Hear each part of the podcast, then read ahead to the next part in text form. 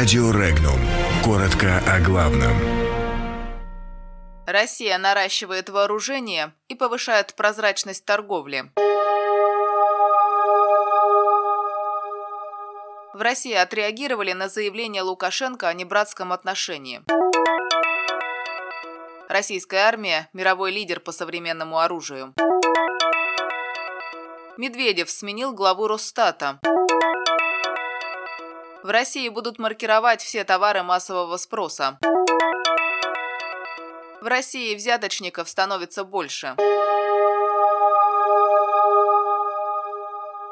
Россия и Белоруссия, несмотря на возникающие проблемы, остаются братскими государствами, заявил пресс-секретарь президента России Дмитрий Песков. Он отметил, что в отношениях двух стран иногда возникают проблемные вопросы, но они, как правило, разрешаются в ходе диалога между лидерами стран Владимиром Путиным и Александром Лукашенко. Песков отметил, что на встрече сегодня у президентов будет возможность обстоятельно обсудить все те вопросы, которые они считают необходимыми обсудить. Накануне Александр Лукашенко на специальном совещании по актуальным актуальным вопросам сотрудничества с Россией, заявил, что российская сторона якобы не всегда демонстрирует братское отношение к Белоруссии и выполняет не все свои обязательства в рамках союзного государства.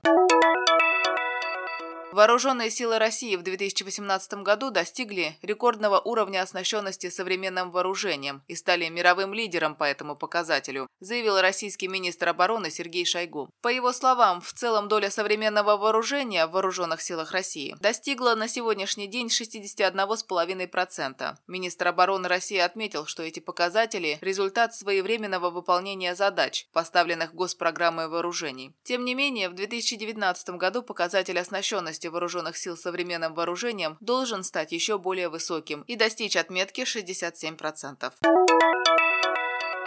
Премьер-министр России Дмитрий Медведев освободил Александра Суринова от должности главы Федеральной службы государственной статистики. Согласно документу, чиновник отправлен в отставку по его просьбе. Александр Суринов руководил Федеральной службой с декабря 2009 года. Другим распоряжением глава правительства назначил на освободившийся пост Павла Малкова. Дальнейшее повышение прозрачности розничной торговли в России связано с совершенствованием системы маркировки. Сейчас в обязательном порядке уже два года маркируются товары из меха, заявил глава Минпромторга Денис Мантуров на встрече с президентом Владимиром Путиным. По его словам, в эксперименте сейчас маркируются лекарственные средства, обувь и табак. До 2020 года правительством России принята программа внедрить обязательную маркировку по 12 наименованиям. До 2024 года планируется охватить маркировкой практически все товары массового спроса.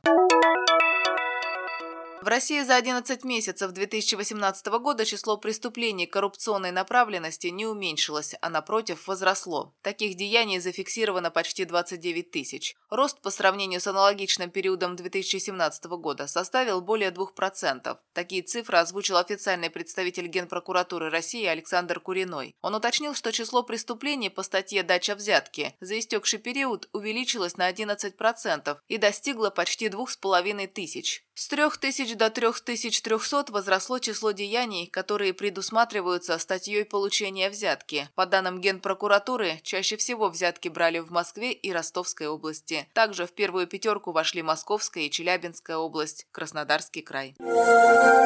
Подробности читайте на сайте Regnum.ru.